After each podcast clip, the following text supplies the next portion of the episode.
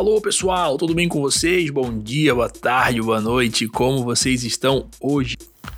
Nessa semana, tudo tranquilo com vocês? Tudo saindo conforme planejado? Ou não? Vocês têm que estudar, né, pessoal? Não ficar matando aula aí, matando conteúdo.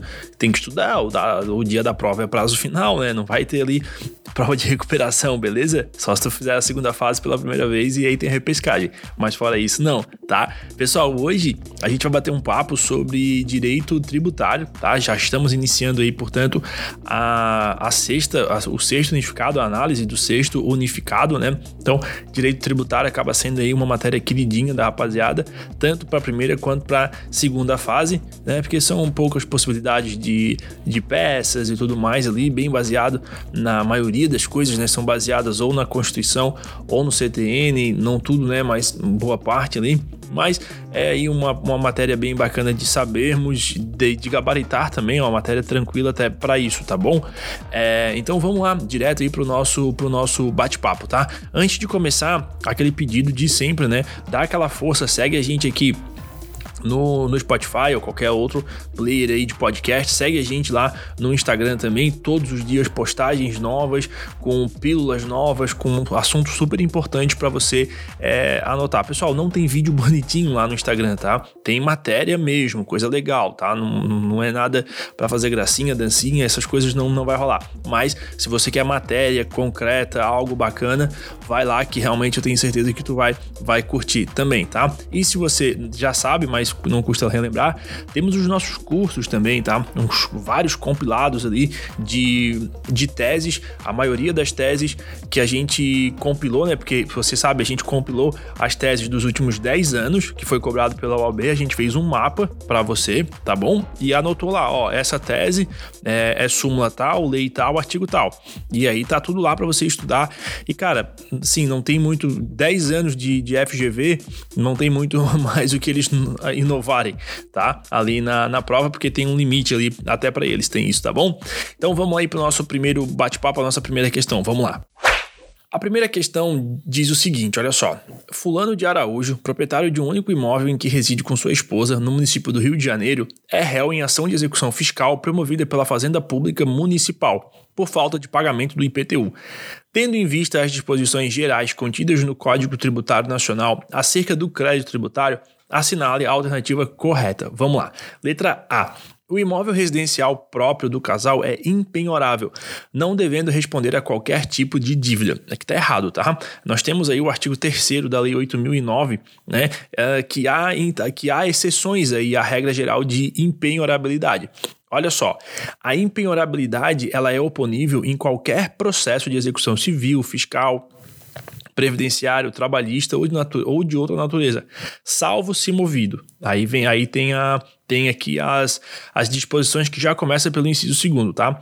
Se movido pelo titular de crédito decorrente do financiamento destinado à construção ou aquisição do imóvel no limite dos créditos e acréscimos constituídos em função do respectivo contrato, tá?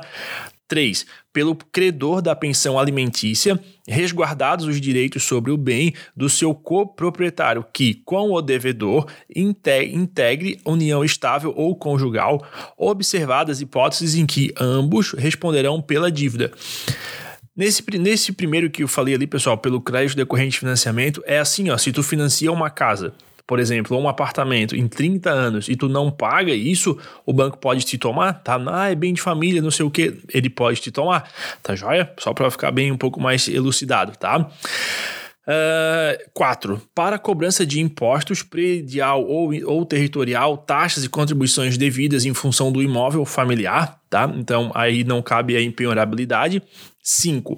Para execução de hipoteca sobre o imóvel oferecido como garantia real pelo casal ou pela entidade familiar, mesma coisa, tá? 6. Por ter sido adquirido com produto de crime ou para execução de sentença penal condenatória a ressarcimento, indenização ou perdimento de bens, então a impenhorabilidade não cabe aqui. E por fim, por obrigação decorrente de fiança concedida em contrato de locação. Também não cabe aqui a impenhorabilidade. Belezinha? Joia. Aí só para reforçar então, né, isso é o artigo 3 da Lei 8009, tá? Letra B. O, o, os bens e rendas do sujeito passivo respondem pelo pagamento de todo o crédito de natureza tributária sem comportar exceções. Vamos para a letra C, que daí eu já justifico as duas juntas, tá? Porque as duas estão erradas. A C diz assim, ó: Bens gravados por ônus real ou por cláusulas de inalienabilidade não podem, não podem ser alcançados para saldar dívidas tributárias, tá? As duas estão erradas porque temos o artigo 184 do CTN. Lá nós vamos ver que sem prejuízo dos privilégios especiais sobre determinados bens, que sejam previstos em lei responde pelo pagamento do crédito tributário à totalidade dos bens e das rendas de qualquer origem ou natureza do sujeito passivo, do seu espólio ou sua massa falida, inclusive os gravados por ônus real ou cláusula de inalienabilidade ou impenhorabilidade, seja qual for a data da constituição do ônus ou da cláusula, excetuados unicamente os bens e rendas que a lei declare absolutamente impenhorável, tá bom? Então tem sim exceção, tá bom? Letra D. A impenhorabilidade do bem de família não é oponível em face de cobrança do imposto predial territorial urbano. Aqui está correto, a gente acabou de falar sobre isso, né? É o artigo 3 daí é o inciso 4 da Lei 8009, tá? A impenhorabilidade é oponível em qualquer processo de execução civil, fiscal, previdenciária, trabalhista ou de outra natureza, salvo se movido 4. Para a cobrança de impostos predial ou territorial, taxas e contribuições devidas em função do imóvel familiar. Tá joia? Então, a impenhorabilidade não tem lugar quando a execução for ali em função é, da cobrança né, do IPTU. Belezinha? Letra, letra não, questão agora, né? Número 2. Determinado contribuinte, devedor de tributo, obtém o seu parcelamento e vem efetuando o pagamento conforme deferido.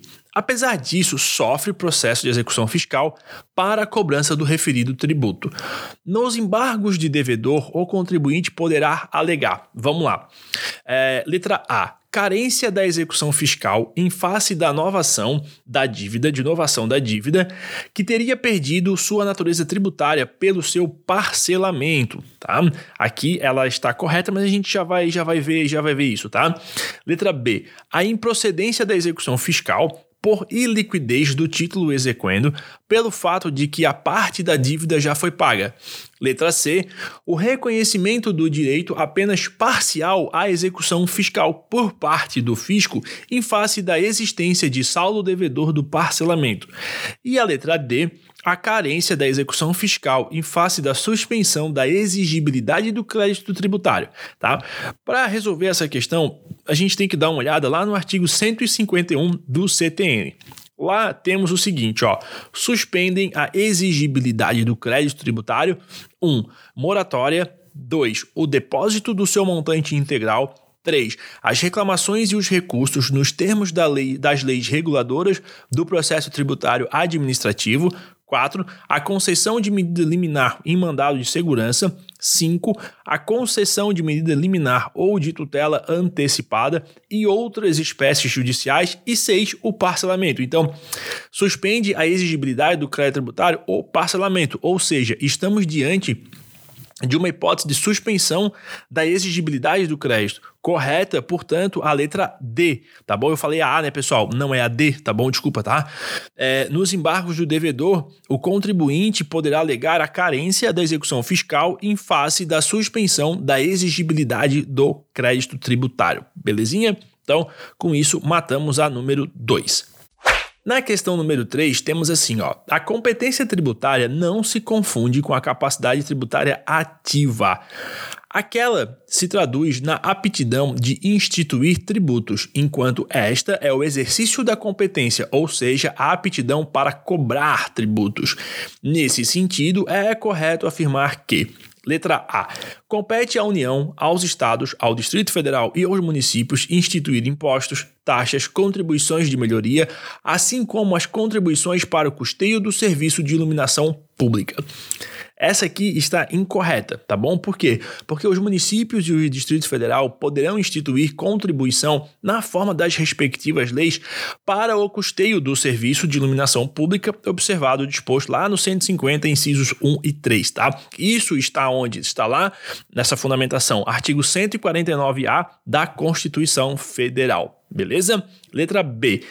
Em virtude do princípio federativo que, entre outras consequências, delimita entre os entes políticos e o poder de tributar, ao Distrito Federal, compete apenas instituir espécies tributárias próprias dos estados, membros da federação. Tá errado, né, pessoal? Por quê? Porque competem à União em território federal os impostos estaduais, uh, competem né, à União em território federal os impostos estaduais e, se o território não for dividido em municípios cumulativamente, os impostos municipais, tá bom? E ao Distrito Federal cabem os impostos municipais, tá certo? Entenderam, né? O DF, ele vai cobrar imposto estadual e municipal. Só que se aquele determinado território não for dividido em município, aí quem cobra é a União, que cobra impostos estaduais e se não tiver município, cobra também os, os municipais, tá? Isso está lá no artigo 147 da Constituição Federal. Letra C. A União pode instituir, via lei ordinária, impostos além dos previstos na Constituição, mediante dois requisitos: que eles sejam cumulativos e que não tenham fato gerador próprio dos impostos já previstos constitucionalmente. Aqui está errado, né? Por quê? Porque é por lei complementar e não por lei ordinária, tá? Isso está lá no inciso 1 do artigo 154 da Constituição, que diz que a União poderá instituir, mediante lei complementar, impostos não previstos no artigo anterior, desde que sejam não cumulativos e não tenham fato gerador ou base de cálculo próprios dos discriminados nesta Constituição. Lei complementar, não ordinária, tá? Letra D. É, em território federal, os impostos estaduais são de competência da União. Caso o território não seja dividido em municípios cumulativamente, os impostos municipais também são de competência da União. A gente acabou de falar isso, né? Duas questões para trás aí. E tá correto. Artigo 147. Competem à União, em território federal, os impostos estaduais e, se o território não for dividido em municípios cumulativamente, os impostos municipais, tá? E aí ao Distrito Federal cabem os impostos municipais. Artigo 147 da Constituição. E para fechar esse caldo, vamos aí para a questão número 4. A questão número 4 diz assim: ó, a empresa ABC ingressou com medida judicial destinada a questionar a incidência da contribuição sobre o lucro. Em sede de exame liminar, o juiz concedeu a medida liminar para que a empresa não recolhesse a contribuição. Durante a vigência da medida judicial, a Receita Federal iniciou o procedimento de fiscalização visando a cobrança da contribuição social sobre o lucro não recolhida naquele período. Com base no relatado acima, assinale a alternativa correta. Vamos lá. Letra A.